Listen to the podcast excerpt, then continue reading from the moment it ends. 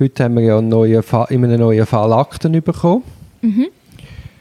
Und äh, dort ist sofort aufgefallen, dass die Klientin bereits einvernommen worden ist. Am Telefon hat sie gesagt, sie sei als Zeugin einvernommen worden. Und wie man dann aus dem Protokoll gesehen hat, ist es aber als beschuldigte Person gewesen. Das finde ich einmal noch speziell, wie die Leute einmal die Rolle nicht verstehen. Ja, also ich kann mir es wie, ich kann mir es nicht vorstellen, weil wir halt doch ein bisschen einen Background haben. Aber ja, ich finde das auch mega interessant, dass du dort hingehst und gar nicht, ich glaube, in dem Moment bist du dir eben vielleicht auch nicht bewusst, darum fragst du halt auch Eben, nicht. ich habe dann geschaut, hat es eine Vorladung für die polizeiliche Einvernahme, ist das in dem Fall, und es hat auch keine Vorladung gehabt. Zumindest nicht in den Akten. Also nehme ich an, dass man den angerufen hat und hat gesagt, sie sind vorbeikommen wegen dem und dem. Eben, und dann und dann überlebt man ja hat gar sie nicht. sich wahrscheinlich nicht gedacht, ah, ich bin beschuldigt, sondern ist dann da vorbei und das heißt dann zwar schon am Anfang, sie sind da als beschuldigte Person. Ja, aber es ist so viel Information. Ja, ich weiß ja nicht, ob du in dem Moment das wirklich aufnimmst. Und Ja, und eben, du, und du weißt halt auch nicht, ist es wirklich so passiert, wie in dem Protokoll steht. sowieso, ja. Also gehen wir mal davon aus, aber ja, wir wissen es nicht. Ja. Äh, Es ist dann intensiv befragt worden.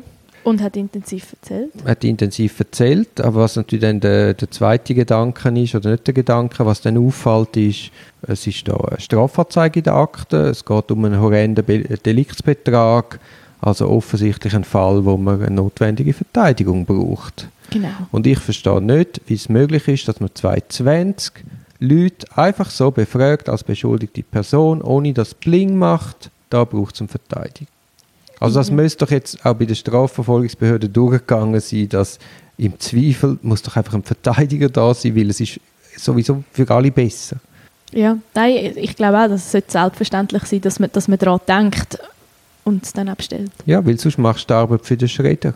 Und das dient ja niemandem. Du hast jetzt, jetzt ist ja die grosse Frage, jetzt ist, im Pro, jetzt ist in der Strafakte ein Protokoll von einer Einvernahme, das nicht verwertbar ist. Jetzt ist die grosse Frage, was macht man? So ein bisschen prozesstaktisch. Nein, nicht taktisch, das werden wir jetzt nicht offenlegen, was wir da überlegen, taktisch, sondern rein rechtlich. Also hast du die Möglichkeit, das, das Protokoll aus der Akte zu entfernen lassen. Ja, das hat man. Genau. Du bist ja schnell dieser Frage nachgegangen. Kannst du schnell sagen, was der BG, den du gefunden hast, sagt?